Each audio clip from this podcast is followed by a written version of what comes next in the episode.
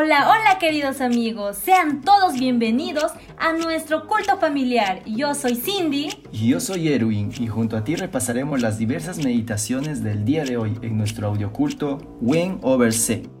¡Comencemos!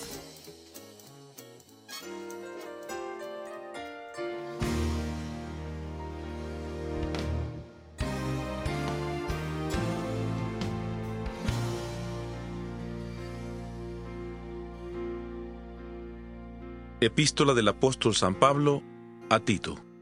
Tito 1. Pablo, siervo de Dios y apóstol de Jesucristo, conforme a la fe de los escogidos de Dios y el conocimiento de la verdad que es según la piedad, en la esperanza de la vida eterna.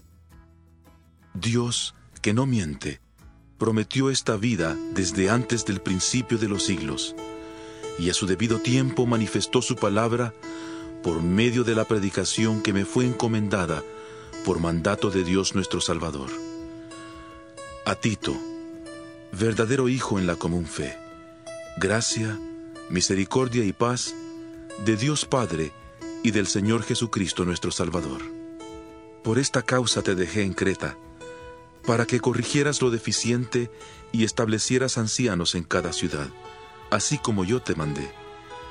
El anciano, debe ser irreprochable, marido de una sola mujer, y que tenga hijos creyentes que no estén acusados de disolución ni de rebeldía, porque es necesario que el obispo sea irreprochable, como administrador de Dios, no soberbio, no iracundo, no dado al vino, no amigo de contiendas, no codicioso de ganancias deshonestas.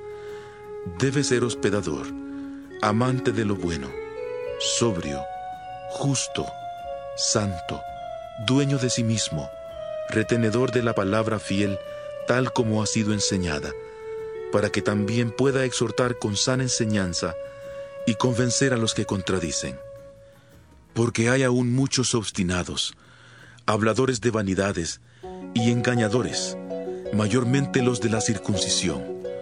A esos es preciso tapar la boca, porque trastornan casas enteras enseñando por ganancia deshonesta lo que no conviene.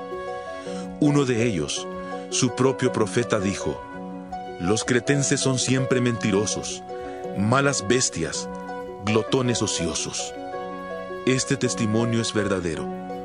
Por eso repréndelos duramente, para que sean sanos en la fe y no atiendan a fábulas judaicas ni a mandamientos de hombres que se apartan de la verdad.